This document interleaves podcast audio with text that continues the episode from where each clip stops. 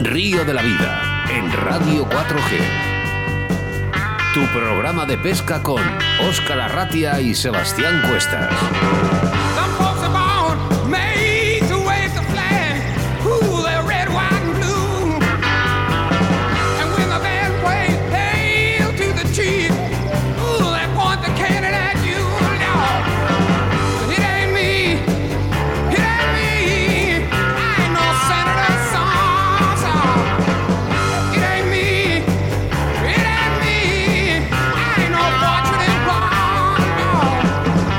Bienvenidos, bienvenidas a Río de la Vida. Agradecimientos a nuestros patrocinadores, a nuestros fieles oyentes y a toda la gran familia llamada Río de la Vida en este programa de pesca en Radio 4G. Lord, the house looking like a rummage set. Bueno, algunos problemas técnicos. Sebastián Cuestas, Nada que no pueda con nosotros.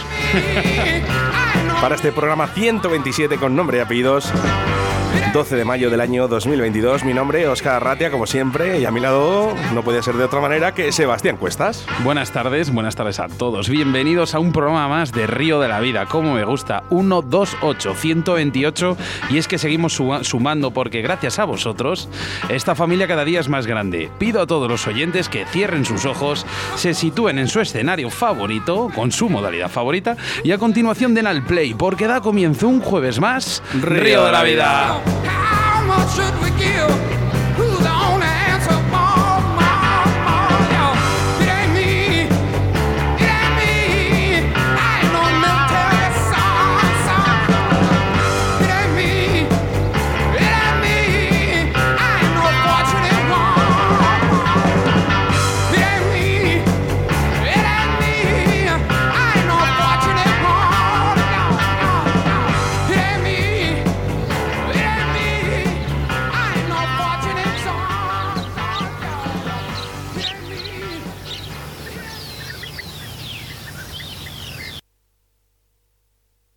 Río de la Vida con Óscar Arratia y Sebastián Cuestas. En pescaoliz.es podrás encontrar cientos de artículos para todas las especies y modalidades de pesca. Hablamos siempre de las mejores firmas del mercado. ¿Quieres visitarnos en su tienda física? Dirígete a Deportes Soliz en calle Silio número 2 en Valladolid, donde encontrarás además todo tipo de artículos para tu tiempo libre en la naturaleza. 40 años en el sector y con su experiencia te asesorarán de la mejor manera posible para tus jornadas de pesca. También puedes localizarles a través de su Facebook, Deportes Soliz, y en su teléfono de contacto 983 29 82 94.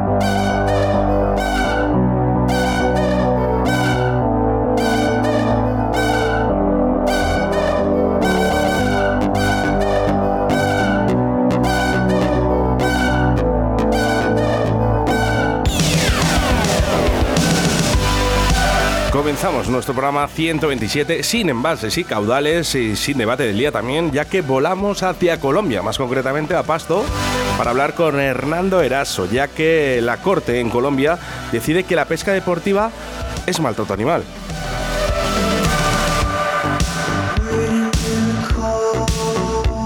Bienvenidos a la prehistoria. Entra nuestra entrevista del día y es para Jesús Aldea y la pesca de Luciopercas en Soria y este afamado Río Duero.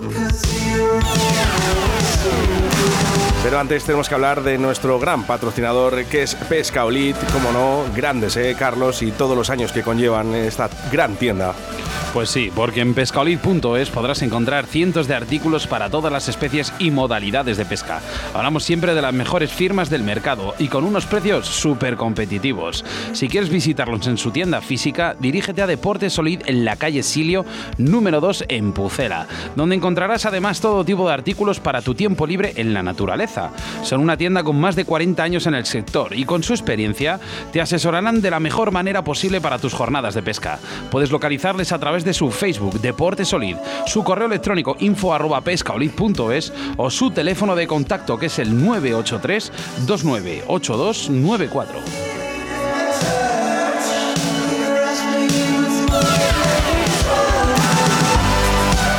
Nuestro segundo entrevistado, no, no, entrevistados, ¿eh? son dos grandes pescadores, Estefan Nolte y Antonio Guirao, y el desastre del río, del río Taibilla.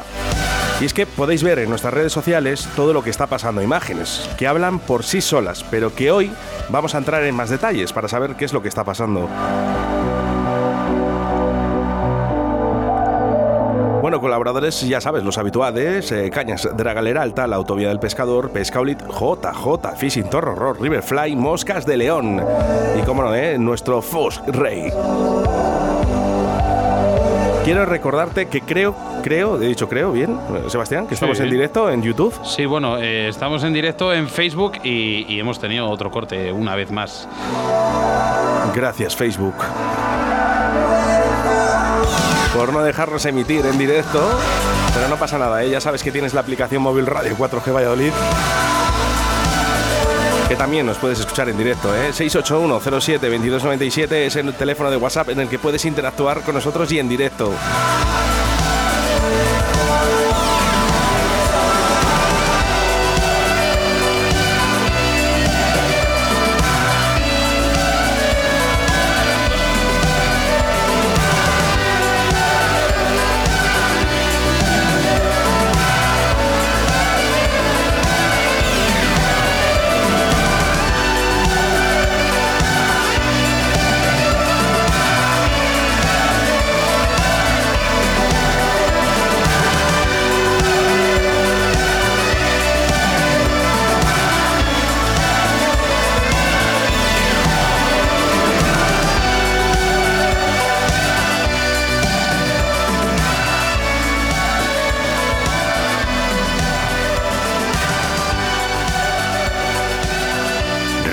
Vida, tu programa de pesca en Radio 4G.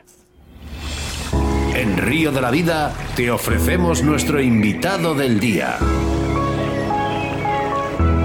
Bueno, pues esto es la magia que tiene la radio, ¿no?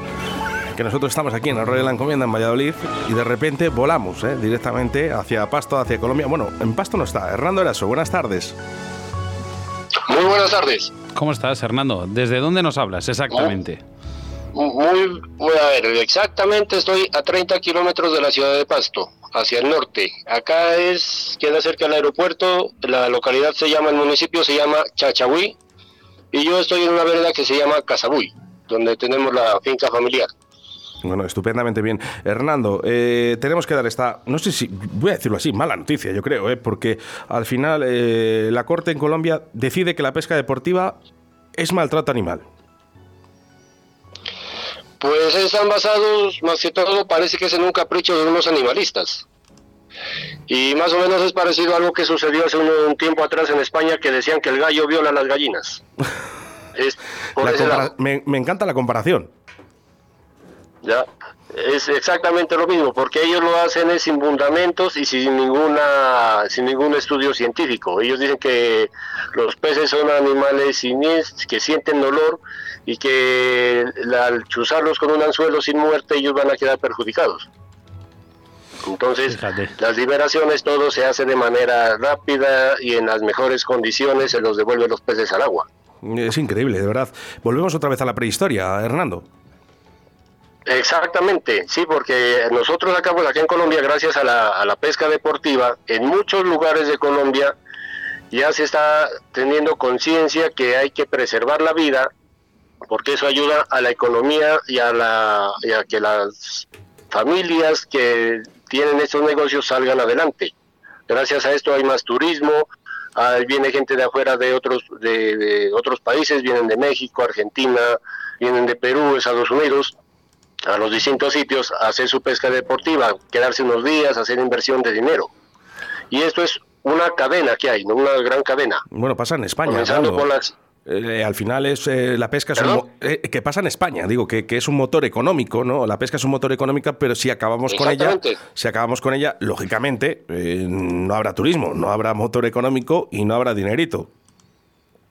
Claro que sí, porque eh, yo estaba leyendo y mirando aquí entrevistas que dicen que hay muchos de estos señores que parece que han estado antes en esto de cultivos ilícitos, pero ya salen de esto y entran a hacer guías de pesca, empiezan a hacer la explotación de los ríos, una explotación ecológica, y empiezan a llevar a gente a pescar estos sitios.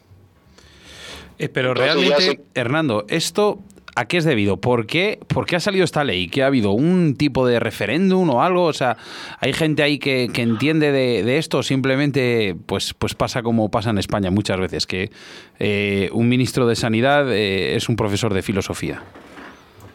No, no, eso pasa, eso es, salió esporádico. Madre Al principio acá prohibieron la caza.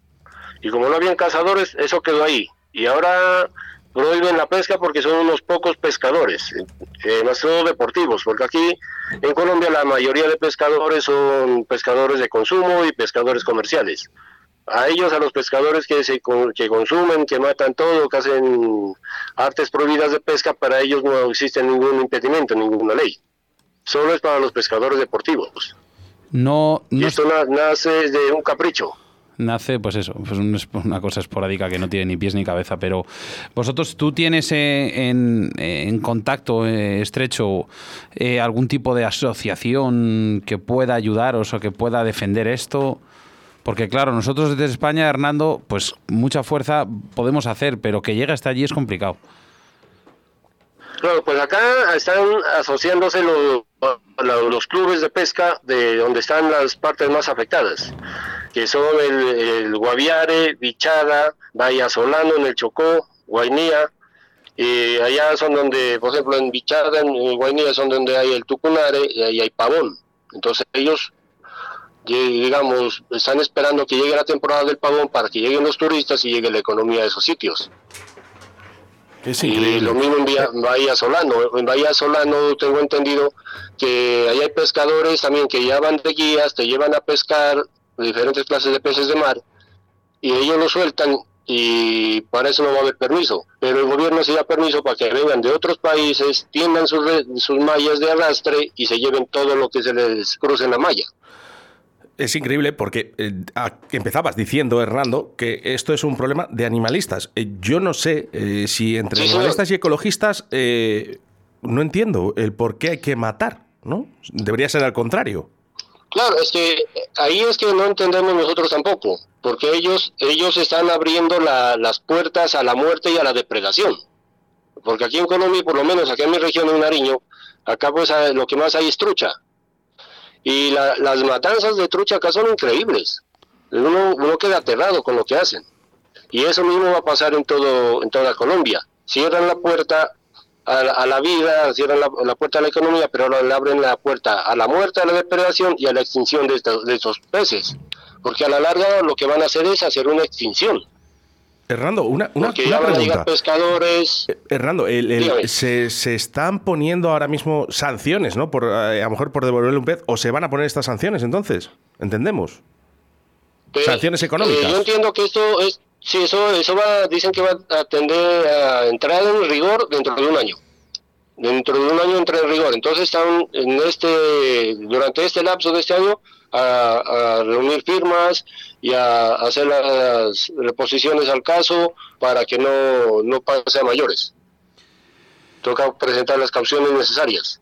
Tenéis, tenéis un papel muy gordo ahí que jugar, ¿eh? Es, lo tenéis complicado, lo tenéis complicado, pero hombre, no hay nada imposible, pero realmente el luchar contra una ley eh, es que tendría que ser todo lo contrario, tendrías que evolucionar, o sea, inculcar o, o reiterar en la pesca deportiva.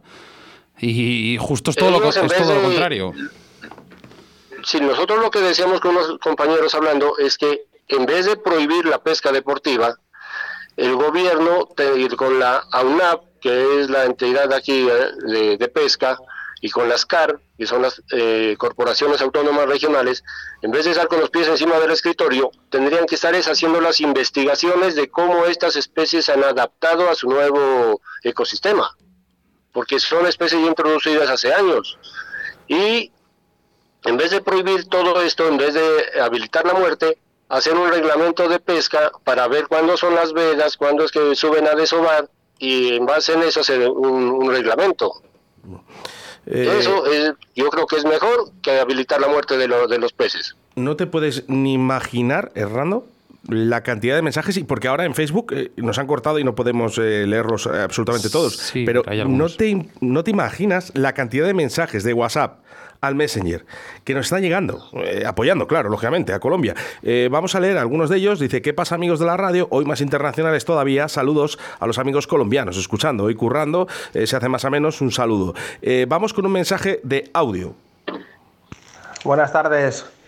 Un saludo, Ramón Rodríguez desde Tarragona. Es alucinante lo que estás contando. Yo lo leí el otro día y digo, no puede ser, será una broma. O sea, la pesca deportiva lo, lo que protege es al revés, protege el medio, protege los peces, los grandes reproductores. O sea, tú, la, la diferencia entre cazar y pescar está ahí. La pesca te permite coger el, el mejor pez que puedas, una buena foto y el pez al agua. Lo has hecho, has hecho, has cogido la captura, no has hecho nada, lo sueltas al pez. Los peces, el, el sistema nervioso de la boca de un pez es un depredador, ¿vale? Come peces, los otros peces se defienden, tienen aletas dorsales, se pinchan.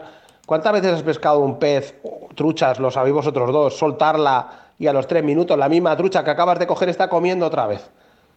¿Por qué? Porque ella cuando come a- eh, em, se pincha.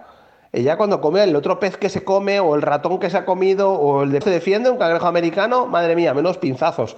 Y por eso la trucha que se pone a llorar en la orilla del agua porque me ha pinchado el cangrejo, o sea, que no tiene lógica ninguna. Los peces tienen un sistema nervioso di- diferente al nuestro, está claro. ¿Que le puede hacer daño? Bueno, pero es que un- cuando ella se come un cangrejo, el cangrejo no se defiende y no le pega mordiscos o no pega pinzazos, lo mismo, pero es un depredador.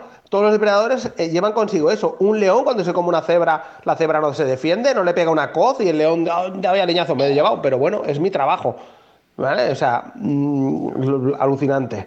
O sea, nosotros que, que la pesca deportiva lo que permite es, al revés, que las poblaciones se recuperen, eh, el ecosistema siga para arriba, que nadie dice que sea que tengas que matarlos.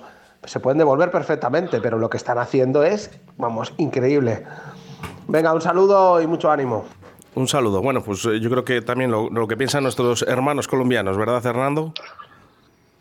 Claro que sí, es que el, este- Ramón tiene toda, toda la razón de- del caso, porque eh, la pesca deportiva lo que hace es preservar las especies y preservar el ecosistema.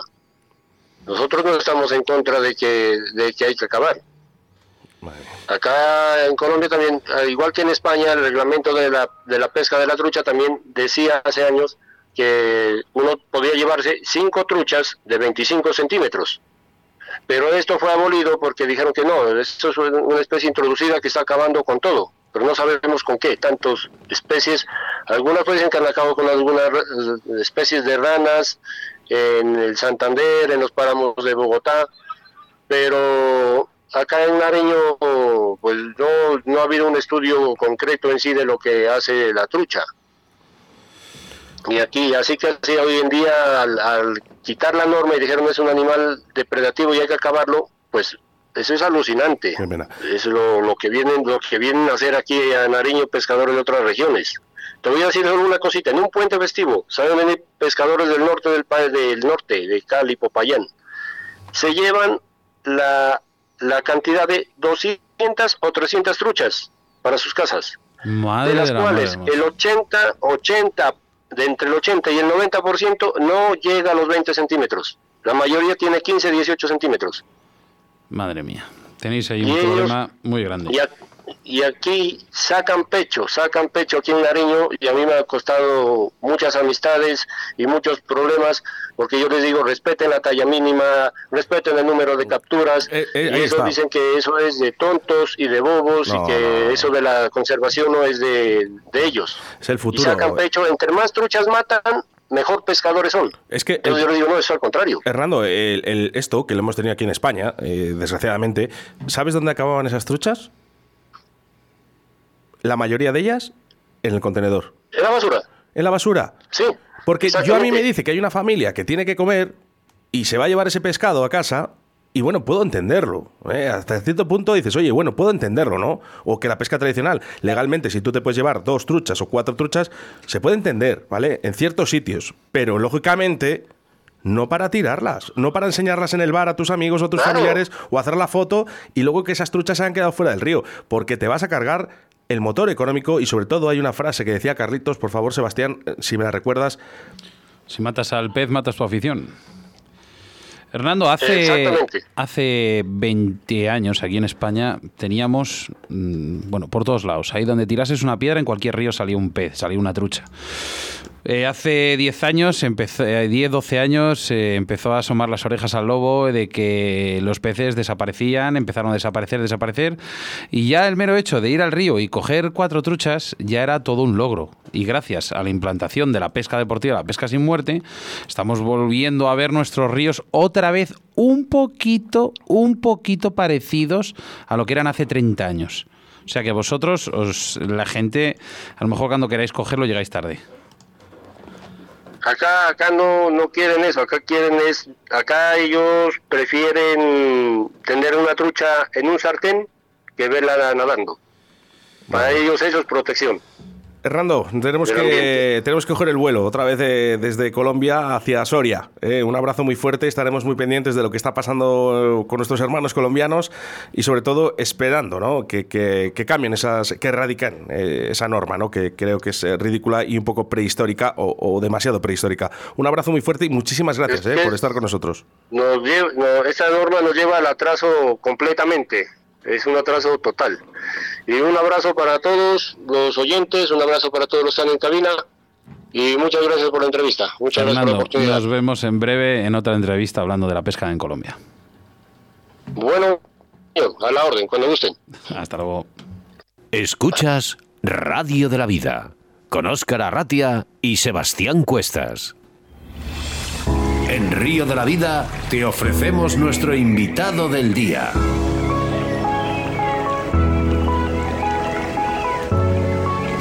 Y seguimos ¿no? con esta magia de la radio desde Colombia hacia Soria para hablar con Jesús Aldea. Buenas tardes, Jesús. Hola. Hola Jesús, buenas. Muy buenas, ¿qué tal estáis, chicos? Aquí estamos. Eh, yo estaba por levantarme a poner el aire acondicionado porque aprieta el calor, ¿eh? Por aquí, por, por Soria también lo mismo. Y fíjate que no es que haga mucho calor por aquí, pero la verdad que, que también ha apretado lo lindo. Fíjate que nos he escuchado un poquito a Hernando Eraso eh, en la entrevista con la pesca sin muerte. Sí, sí. Madre mía, ¿eh? Y ahora encima nos toca hablar de la preciosa Lucioperca a su paso por Soria en el río Duero. Eh, Telita, porque podíamos hablar de esto largo y tendido, un poco de lo que ha Hernando Eraso, ¿no? Y, y sobre todo a esta Lucioperca que también es maltratada en este país, eh, pero vamos a intentar desplazar un poquito esto, ¿vale? Y Ajá. vamos a hablar dónde pescarlas y por qué cauces de- del río Duero. Vale, pues a ver, yo te puedo te puedo comentar un poquito lo que lo que yo hago por aquí. Eh, principalmente las pesco sobre todo en el embalse de, de la cuerda del pozo y otro embalse pequeñito que tenemos que es el, el embalse de los rábanos y luego pues por diferentes tramos del, del río Duero. La verdad que es, es una joya el río Duero. Sí, eh, pues eh, aparte de tener las preciadas truchitas que tenemos en el, en el, en el duro, eh, contamos con, eh, con otra multitud de, de peces y, bueno, en este caso depredadores, que como bien has dicho es la, la lucioperca. ¿Qué criterios eh, tienes en cuenta para empezar una buena jornada de pesca de luciopercas, Jesús? Bueno, pues yo sobre todo me guío, a ver, para mí eh, las luciopercas son peces cíclicos. Eh, ¿Qué quiere decir? Que no vas a encontrar eh, dos años dos años iguales. Eh, puede ser igual a lo mejor tema pesca de la trucha, pesca de ciprínidos, etcétera, etcétera. La lucioperca puede ser que un año, por ejemplo, se te ve muy bien y otro año donde las donde las has sacado eh, estén completamente de- desaparecidas que para mí es lo que hace, o sea, el atractivo de la, de la pesca la dulce perca, que cada vez te las tienes que currar una vez y otra vez. Sí, la verdad que no, no tiene, a ver, tiene sus criterios, pero hay veces que, por lo menos aquí nos cuenta nuestro amigo Carlos, que bien le conociste aquí en la gala, que, Sí, sí. que, que- que tiene que cambiar, tiene que cambiar de sitios, que no es lo mismo que cuando vas a por setas, que vas a un sitio y dices, mira, aquí siempre hay, y vas y hay, pero en esto no. Claro, eh, tenemos, digamos, nuestras, como bien dice nuestro amigo Carlitos, eh, tenemos nuestras nuestras zonas de confort que normalmente no suelen fallar, pero que hay veces que nos comemos, a veces nos comemos un, un tremendo un tremendo bolo. Pero vamos, yo estoy convencido que cuando eso, los peces están ahí, pero que vamos, eso es como todo, como por ejemplo nosotros cuando tenemos un mal día que no nos apetece comer, yo estoy convencido que los peces siguen estando ahí y si están con la boca cerrada, te dicen eh, tararí y, y ya verás Claro, venir. claro. Es- A la hora de pesca de estas luciopercas, mm, utilizarás eh, alguna técnica en concreto, ¿no? Cuéntanos un poquillo. Sí, a ver, pues yo me baso, pues de- dependiendo de dónde vaya, por ejemplo, si voy a, pantano a río, si por ejemplo voy a, a pantano, eh, me gusta pescar mucho desde embarcación o, o desde el pato y siempre con, con sonda para ver cómo son, cómo son los fondos. Dependiendo de, de profundidades, pues pondremos más gramaje para buscar las más profundas y luego yo, por ejemplo, tengo también una tabla que no suele fallar, digamos que cuando el, tiempo está bien, eh, no es inestable, en aguas claras y no son movidas, yo intento poner siempre colores naturales y tamaños más bien pequeños. Luego podemos tener a lo mejor eh, tiempo inestable o pescando en aguas turbias eh, que haga viento, eh, condiciones de poca luz, eh, pues ya me gusta cambiar a señuelos más grandes y, y totalmente más voluminosos, todo lo que sea fuera del color natural. Cuando las pescas, por ejemplo, en embalse, la forma de localizarlas con la sonda, eh, o sea, no la forma, me he explicado mal. ¿Las profundidades varían al respecto de, por ejemplo, del lucio?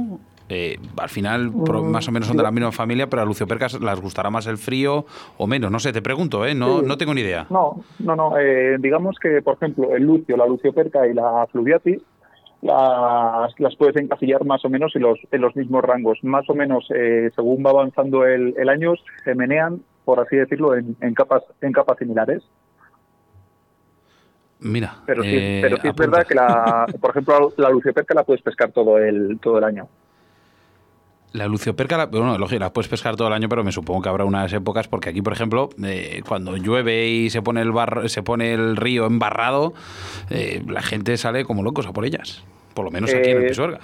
Sí, sí, sí, sí, no, aquí tres cuartas de lo mismo. Es eh, ellas, ellas aprovechan sobre todo cuando lo que has dicho tú, cuando el río, el pantano está a dos colores, cuando está a dos luces que digo yo, eh, aprovechan muchísimo para, para, para cazar.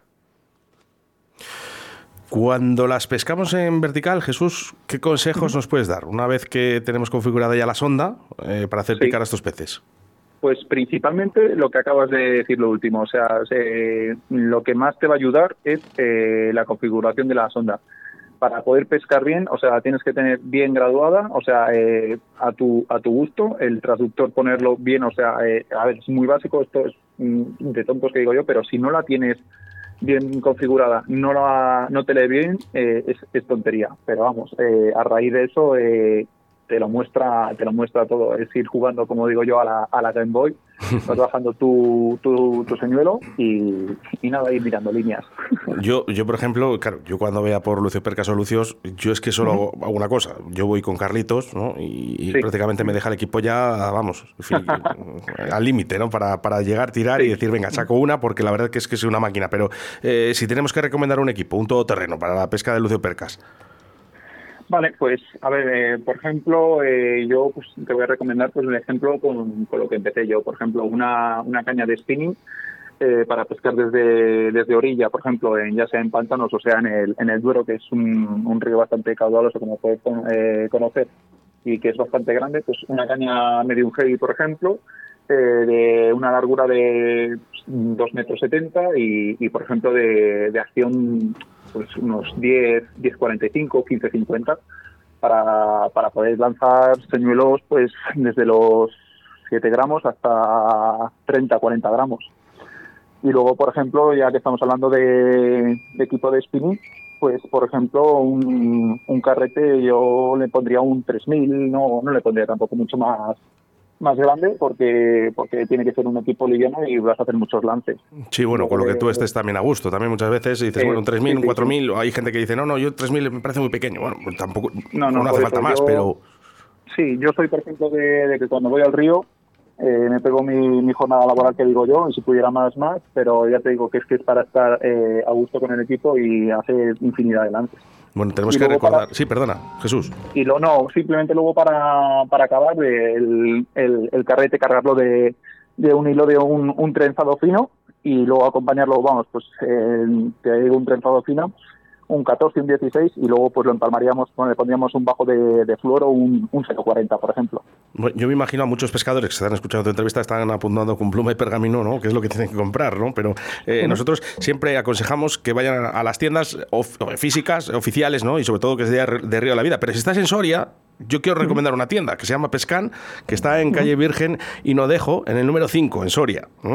Eso es. Y llamando, si no, al 630 12 23 31 o en su página web. Tiene una página web estupenda. Yo todas las mañanas me levanto con ellos y ya te diré por qué. Pues me hice un regalito donde pongo el teléfono, donde limpio, limpio la pantalla del teléfono y luego le apoyo además. Y todas las mañanas leo las noticias eh, con Pescan, la tienda de Soria. Eso es, es, es la, la tienda, digamos, eh, de moda que se ha puesto aquí en Soria. Eh, lleva, lleva poquito tiempo, pero digamos que no teníamos una tienda especializada como, como tal y digamos que esta, esta tienda se ha hecho con, con este tipo de pesca, con el tema de, de y, aquí la verdad que nos, nos, aconseja, nos aconseja muy bien, tiene todo poquito, la verdad. Sí, yo por ejemplo, bueno, pues por ejemplo no, eh, no tengo ni mucha idea de pesca de Lucio Percas, hay que decirlo bien y en alto, y al final, bueno, pues es lo bonito, ¿no? El de saber eh, y aprender de otra gente, pues es al final esto es la pesca, compañerismo y compartir. Y lo que me gustaría que compartieses con todos nuestros oyentes es, digamos, el movimiento que, que aplicas a esos señuelos eh, en las diferentes condiciones. Por ejemplo, si, si el agua viene muy tranquila, hay poco aire, necesitamos que, que- que estas luciopercas eh, no se asusten. ¿Qué metes? ¿Más tamaño, menos tamaño? ¿Vas más rápido, más lento? Cuéntanos un poquillo. Claro, pues mira, eh, pescando, a ver, pescando desde embarcación o, o pato, eh, la verdad es que tampoco tiene tampoco mucho misterio porque te tienes que guiar pues por la por la sonda lo vas viendo tú si las vas levantando del fondo si están a medias aguas o no ahí no tiene tampoco mucho misterio que digo yo Eh, pero si estás pescando desde desde orilla eh, lo que os comentaba antes que aunque tú sepas que estás en tu zona de confort que sabes que hay lucio percas eh, yo lo que recomiendo es pescar en, en abanico. Yo empiezo eh, pescando, por ejemplo, si estoy en pantano con, con 20, 30 gramos, haciendo lances largos y siempre dejo que, que el vinilo, el, el señuelo llegue al, al fondo. Yo normalmente suelo pescar siempre con, con vinilos. Entonces, dejo que llegue el, el vinilo al fondo, cerrando siempre el pick-up porque las luciopercas le gusta cascarle también mucho en, en bajada porque si sigues dejando que el, el vinilo baje en, en bajada con el, con el cepo abierto, eh, no te das cuenta de, de la picada. Entonces tú la haces en enlace largo, cierras el picado y muchas veces eh, y notas como le cascas, sobre todo en, en verano, muy propensas a darle en, Muy importante ese detalle, ese detalle que has dicho de cerrar el. Ujú. para notar la picada según cae. Sí, ¿Ves? porque Yo no, yo- no yo lo hubiese hecho. Sí, no, yo pues eh, a base de probar de años y años y pues eh, te vas dando cuenta de cositas. Luego sí es verdad que, por ejemplo, eh, yo le dejo llegar al, fondo y una vez que llega al fondo, por ejemplo, eh, yo hago simplemente una recogida lineal, ni muy deprisa ni muy despacio. Y si, y si veo que, por ejemplo, no, no pican los peces, pues le voy cambiando eh, el tamaño del, del señuelo, colores, gramaje y luego pues voy cambiando las recogidas ya sean en vez de continuas, discontinuas, dejo que vaya reposando en el, en el fondo y si eso no, no surge efecto, lo dejo más tiempo, pesco a, dientes de sierra, como su nombre indica, es darle saltitos por el fondo para ir provocando. Si no pican de una manera, pues buscarla de otra. Vamos a hablar de una cosa muy importante. La época de la freza, de estas luciopercas. Es uno de los peces, por todo lo vampiresco que parecen, son unos peces muy vulnerables, ya que cuidan sus nidos y son muy, muy territoriales. Es más, hasta el punto de que bueno, les podemos ver tan cerca de nosotros que hasta, hasta, se, hasta las, se pueden robar, como quien dice. Y la gente esto no lo sabe. ¿En qué nos tenemos que fijar para saber si están frezando o no? Para evitar, eh, digamos, eh, hacer este, este daño a- al pez. Bueno, eh, a ver, partiendo de la base que la época de la fresa, como, como bien habéis dicho, eh, como decía en un reportaje en, eh, de la Feder Pesca, cuando yo era un niño, en abril Luciopercas mil, y es, y es eso, que las, las luciopercas vienen de, de las profundidades, vienen hacia las orillas a, a desovar, a hacer sus nidos. Entonces, sí es verdad que eso que, que has comentado tú, eh, los nidos se suelen ver cuando eso, sobre todo más vulnerables, cuando los, los machos han venido a hacer los, los nidos y el caudal del, del pantano no está regulado. Entonces, si sigue siguen soltando agua, sí es verdad que esos nidos hay veces que se ven bastante perjudicados y se quedan más a la, a la, a la luz de- del pescador, de depredadores y se quedan mucho más a la vista y mucho más, más vulnerables. A mí me da mucha pena porque yo lo he visto con, con mis propios ojos, ¿eh? ver ahí a Lucio en el frezadero y la gente intentando tirar una cucharilla o un rapala, ¿no? De con tres anzuelos, intentando engancharle solo por la mierda de foto, ¿eh? porque al final eh, Sí, tenemos sí, que sí. decir que las redes sociales pintan muy bien para algunas cosas, pero para otras no, ¿no? Ahí parece ser que eh, hay gente, ¿no? Que está patrocinada por marcas, ¿no? Que parece que siempre hace falta esa foto, ¿no? Todas las semanas o cada ciertos días subir una publicación. No, no, no hace falta tampoco maltratar a un pez tan bonito como es la lucioperca. No, para, eh, yo te cuento mi experiencia. A ver, el que quiera pescar lucio percas en la época de SOBE, que yo soy uno de ellos, porque principalmente, eh, como has dicho tú, eh, se vuelven súper agresivas cuidando su prole. eh, y además, como están tan cerca de la orilla, por así decirlo, están en capas tan superficiales, ahora es cuando se vuelven muy agresivas y al estar en poca agua, eh, es cuando más deportivas son de, de pescar, cuando más, mejor lucha te dan. Sí, pero las hembras Pero- en las corrientes, no, pero no, no, a lo mejor el macho ahí cuando está en el frezadero al lado de la orillita, eh, no, yo creo que no hay que molestarle.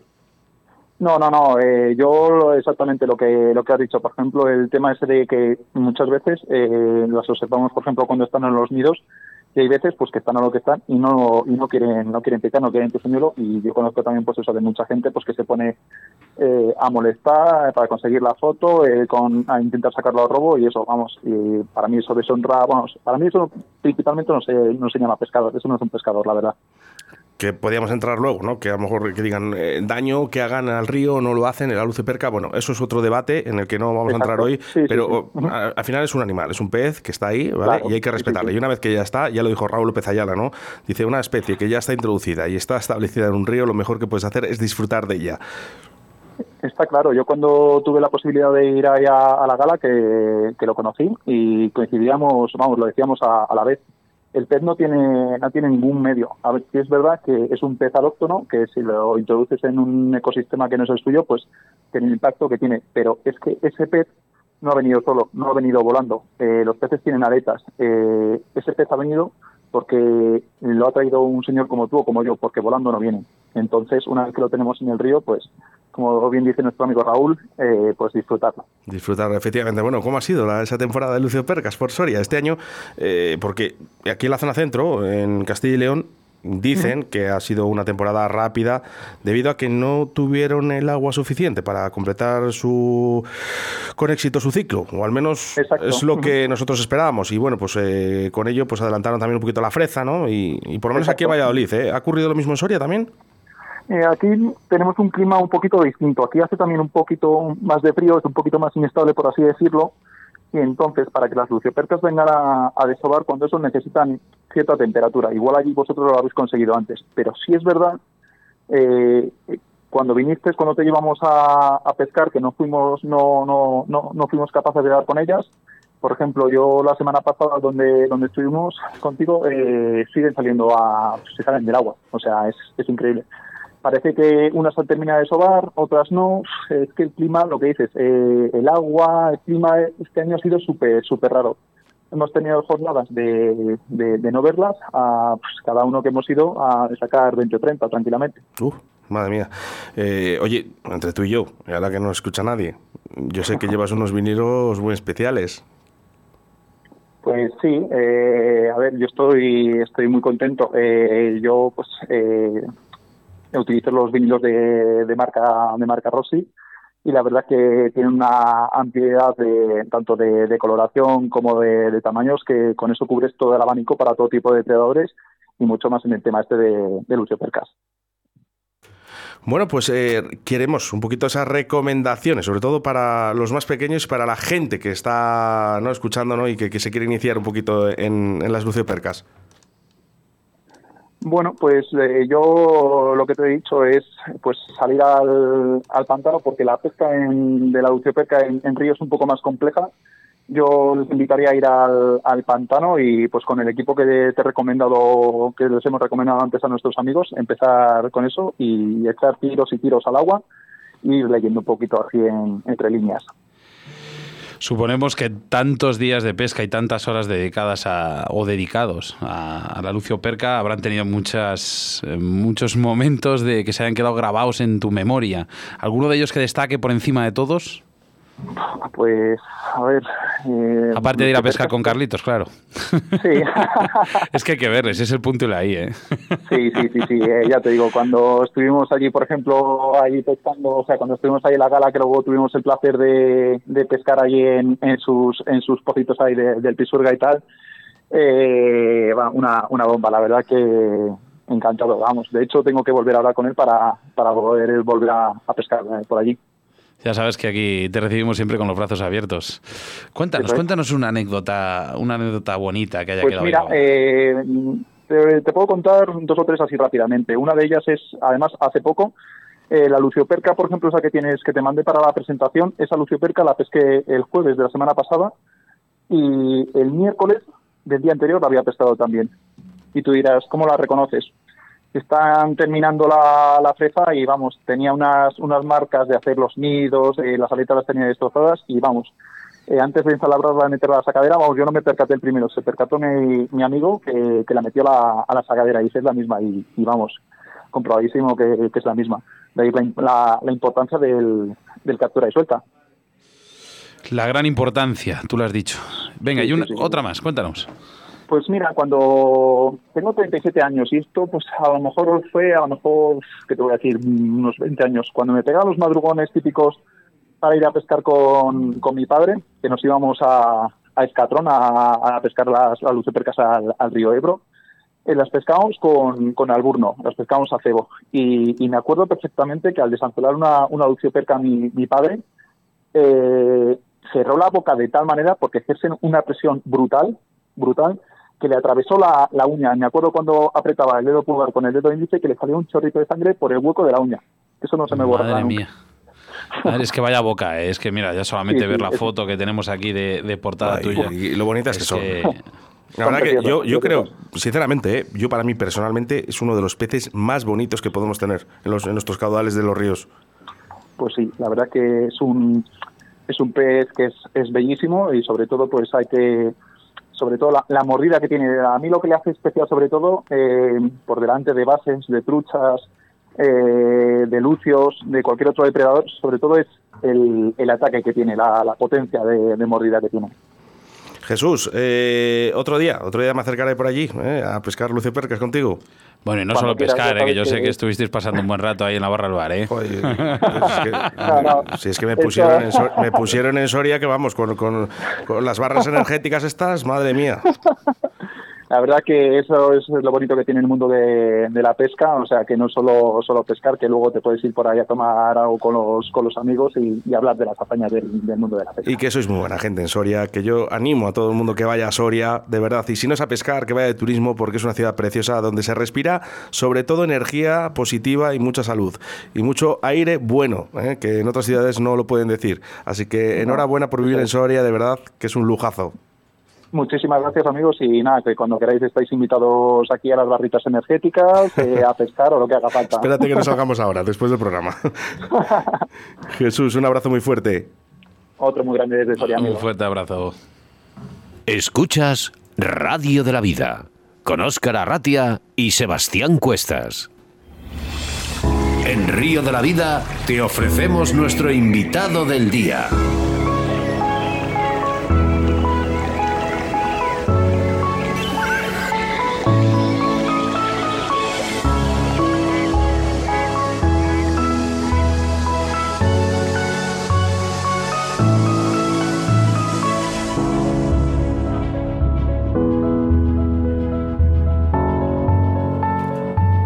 Pues entrevistado no, entrevistado. Son dos grandes pescadores. Eh, Estefan Nolte, buenas tardes.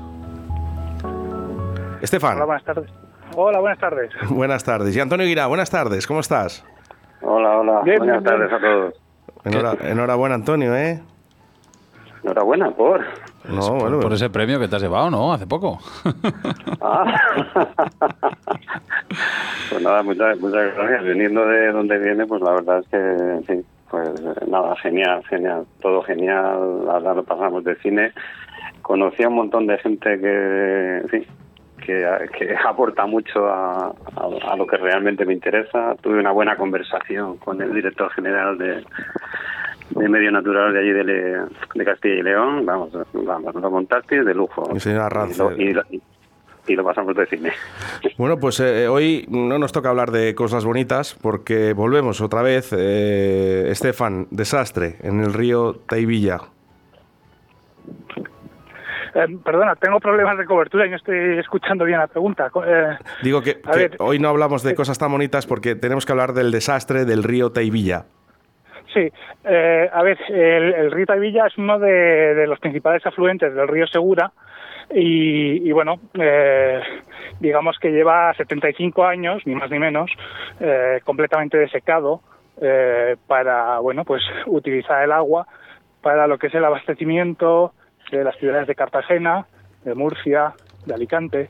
Y bueno, em, eh, originalmente ese proyecto, bueno, pues se pretendía mm, captar, pues por ejemplo, lugares tan em- em- emblemáticos como el nacimiento del río Mundo eh, en la provincia de Albacete, pero eh, bueno, al final eh, optaron por captar el río Taivilla, que está en Nerpio y este.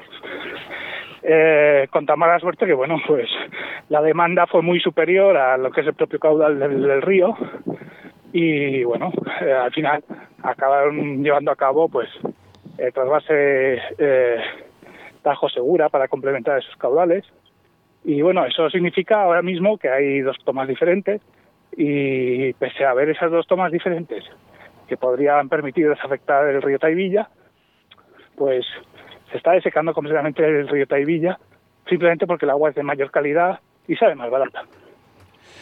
Madre mía, Eh, Antonio, estamos, eh, está- bueno, estás en otro, en otro frente eh, que posiblemente, eh, yo sé que el Zumeta os, lleva- os ha llevado años, habéis luchado muchísimo, habéis conseguido algo que, que- que, bueno, que es histórico, histórico, pues yo creo que aquí en España nadie ha conseguido eh, con, digamos, eh, a nivel personal algo tan grande, pero sí que es verdad que este, el problema que hay aquí en el Taivilla es, es muy, muy, muy grande y en este caso se está, eh, se está haciendo un crimen referente, también hay una ley eh, europea que, la, destroza por completo, ¿no?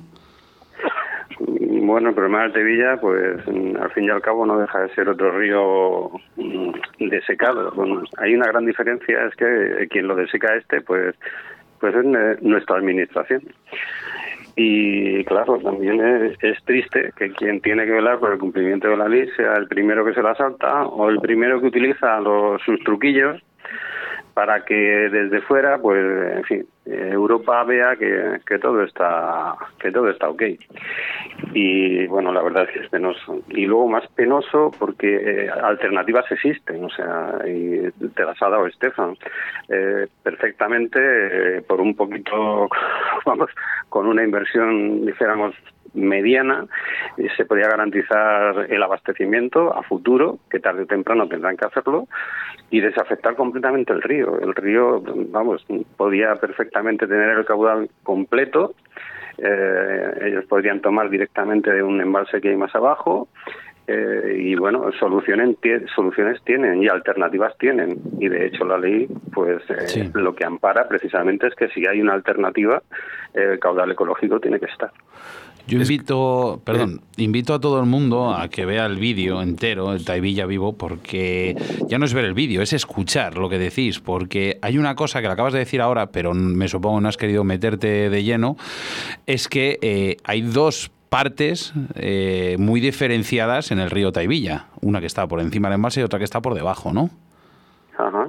En la cual Claro. hay un punto de referencia, eh, digamos, de, de- de cara a- de cara a Europa, que es el que da desde aquí la administración, que uno viene seco y el otro viene con agua. Y el que, digamos, el que... Pues explícalo tú mejor, Antonio.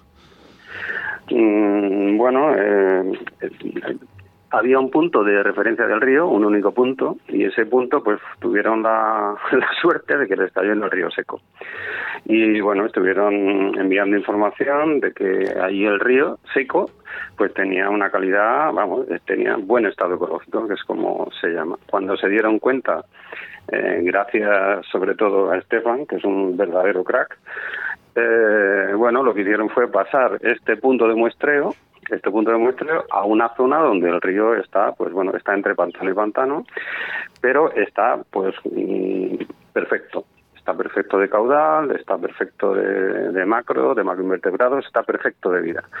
Con lo cual, pues bueno, pues para Europa el río ah, pues sigue estando cojonudo, y pero eh, se olvidan de que el río tiene que estar cojonudo en todo su recorrido, no en una parte.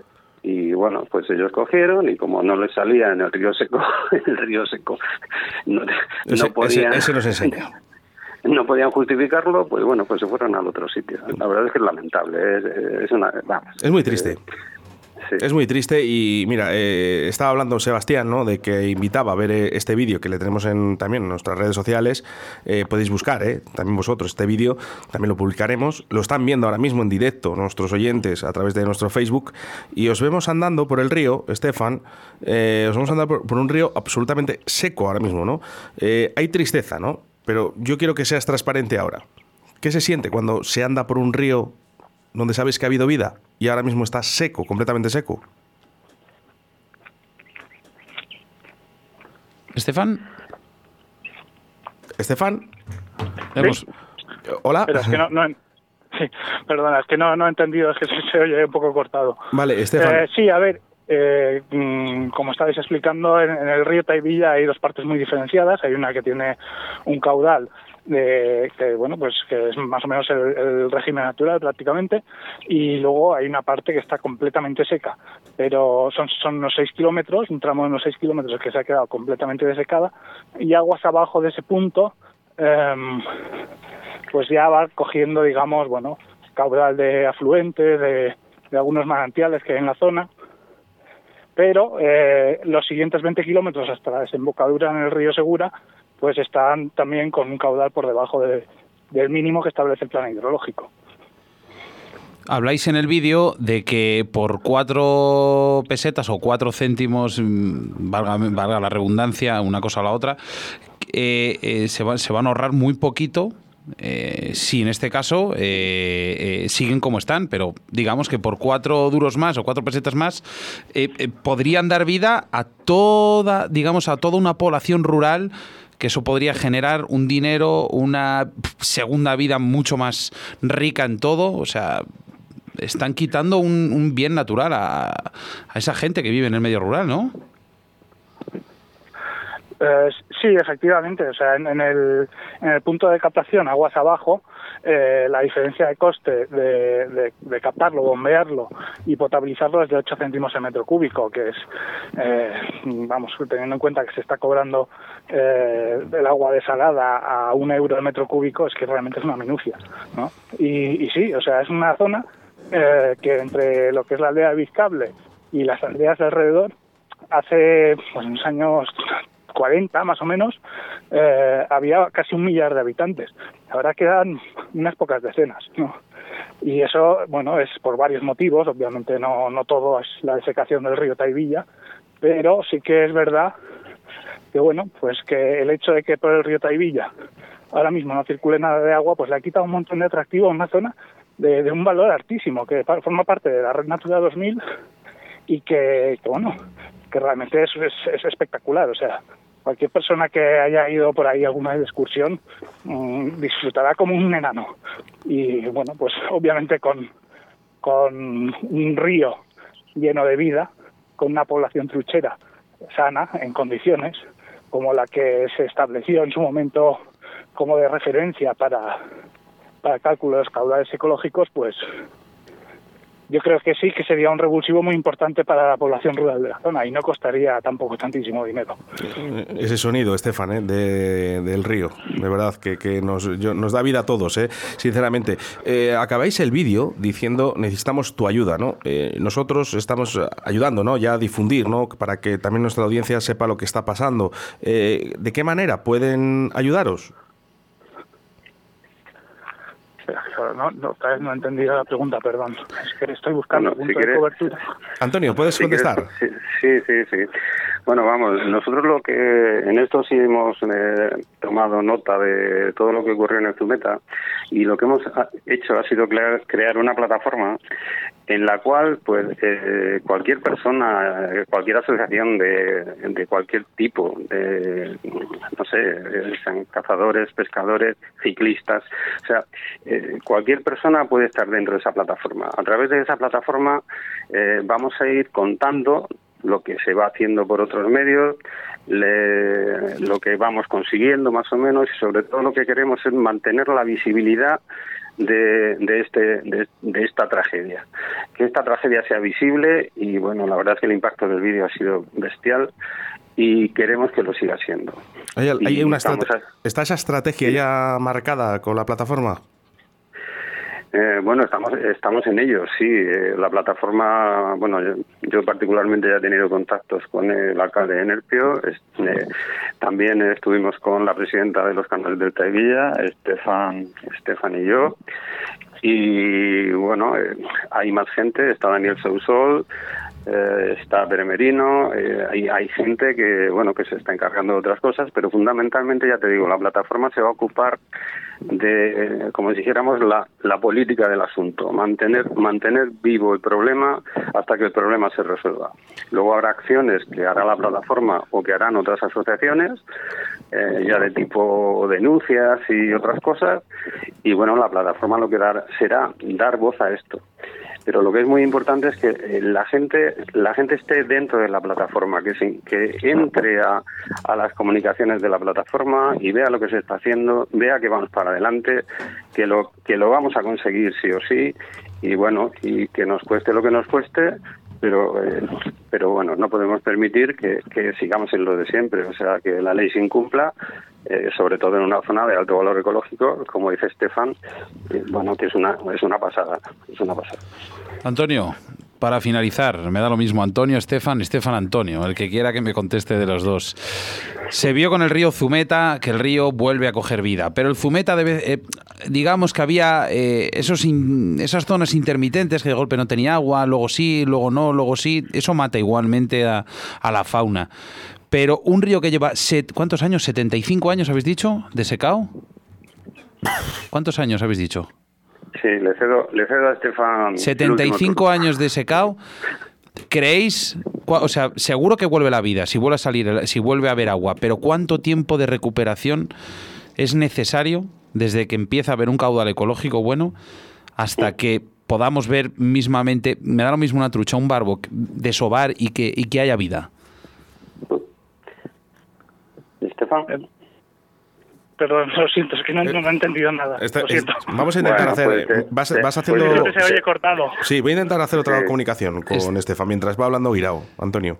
Sí, sí, bueno, eh, aquí pasa muy, aquí es muy parecido al tema de, al tema del Zumeta porque está comunicado directamente con el, con el Segura, con el río, con el río Padre. Eh, como a unos dos kilómetros, a unos, vamos, en una aldea que está un poco más abajo, que se llama Claras, que el río ya tiene algunos aportes, como comentó Estefan, y el río ya tiene vida. O sea, el río, vamos, eh,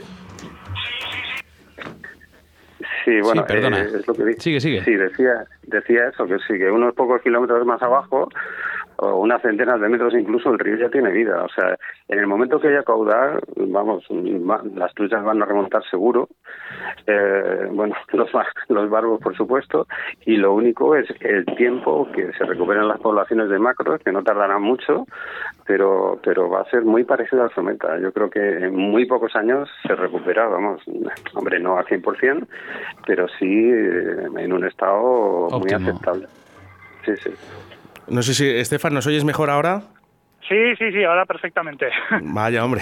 Mira, Estefan, estábamos hablando con Antonio del- de, de que, lógicamente, eh, es el río, en el momento que empieza a tener un caudal ecológico óptimo, eh, tendrá un tiempo de recuperación. En este caso, más o menos, el estimado, ¿cuánto podría ser? Uh, en eso realmente, bueno, Antonio es el que tiene más experiencia con, con diferencia porque, bueno, mm, eh, ha tenido, ha vivido el caso del Zumeta de, de primera mano, ¿no? Eh, en este caso, pues eh, sí que hay, hay ciertas dificultades en, en cuanto a la recuperación, o sea, sí que lo que es la migración de los peces puede ser relativamente rápida, pero hay que tener en cuenta que, que como lleva también muchos, muchos años sin tener un caudal ni permanente, ni muchas veces ni siquiera decrecida, eh, eh, lo que es el, cauce del río se ha desdibujado bastante, ¿no? Y entonces, pues sí que es verdad que igual sería necesario hacer un, trabajo de, restauración hidrológico, hidrológica de, lo que es el, eh, cauce del río, eh, establecer en muchos sitios vegetación de ribera que ahora mismo está completamente ausente por falta de agua, eh, y bueno, pues obviamente hasta que esa vegetación crezca, pues bueno, pues puede pasar, pasar una que otra década, ¿no? Pero eso es ya a nivel de lo que es la vegetación riparia. Eh, en algunos sitios sigue existiendo y, y, bueno, lo que son las, las poblaciones piscícolas, pues seguramente eh, colonizarán ese tramo del río relativamente rápido, si bien no en unas condiciones óptimas.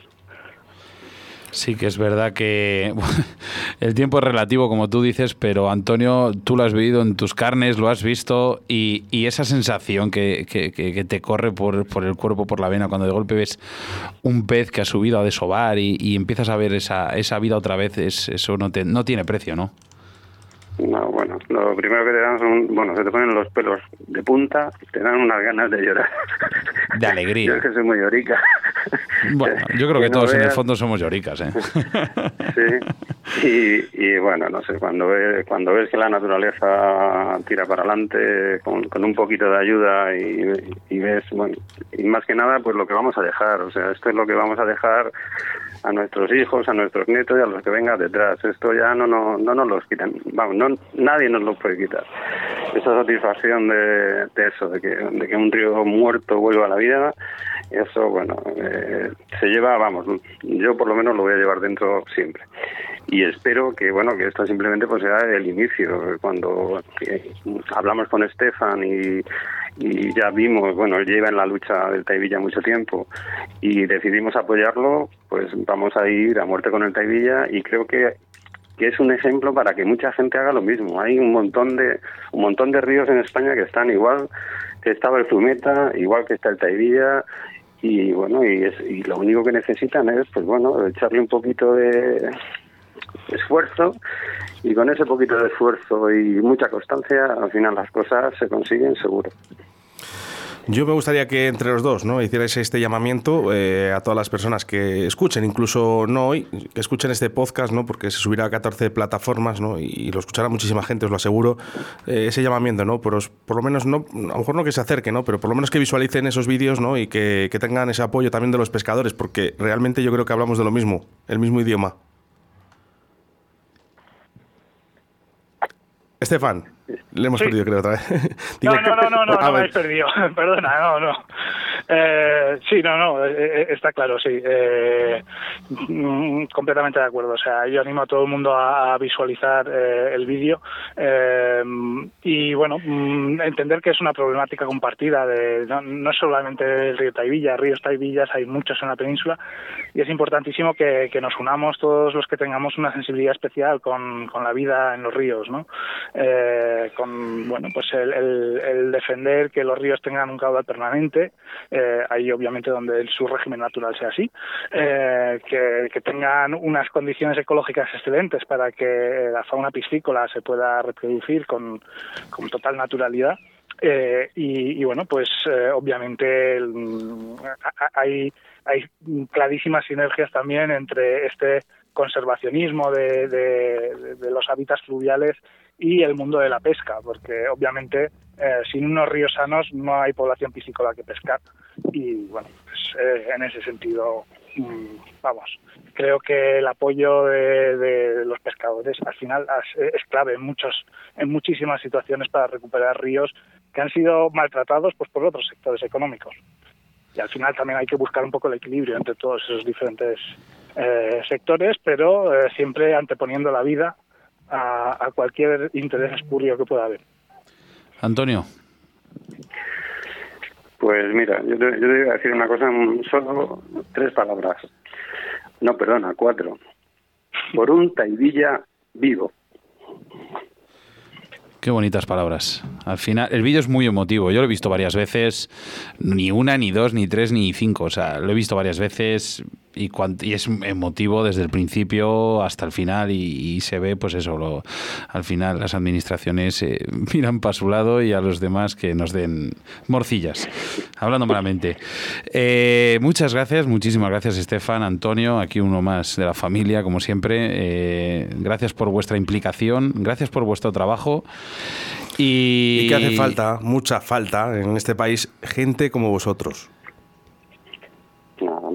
Muchas, gracias. Muchas gracias. Y la, la verdad es que es un, un lujazo que estéis ahí y que nos deis voz, porque es lo que es lo que el río necesita ¿eh? y es lo que es lo que necesitamos. Buenas tardes, amigos. Un abrazo.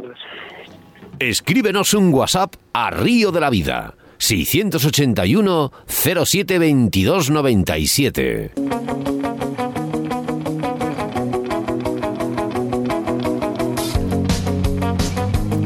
Bueno, pues no queda nada mal, Sebastián. Para todos los problemas que hemos tenido el día de hoy, no funcionaba absolutamente nada. Eh, los programas no cargaban en ordenador. Hemos tenido que hacer un programa un poquito especial, ¿no? Sí, Pero al al- final al salto. siempre brilla el sol.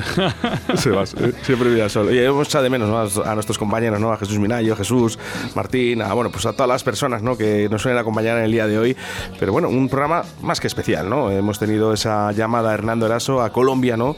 Con esa prehistoria en la pesca, ¿no? Que, que yo creo que van a sufrir durante unos añitos eh, y que va a costar, ¿eh? Sebastián, va a costar esto de Colombia y mucho. Bueno, eh, si va a costar, al final allí trabajan de otra manera, es diferente. Yo creo que, al igual que estaba comentando antes aquí un, un oyente a través del Facebook, decía que. Ah, no, mira, eres Hernando, además. Fíjate, mira, voy a rescatar un segundo su mensaje. Ponía: Sí.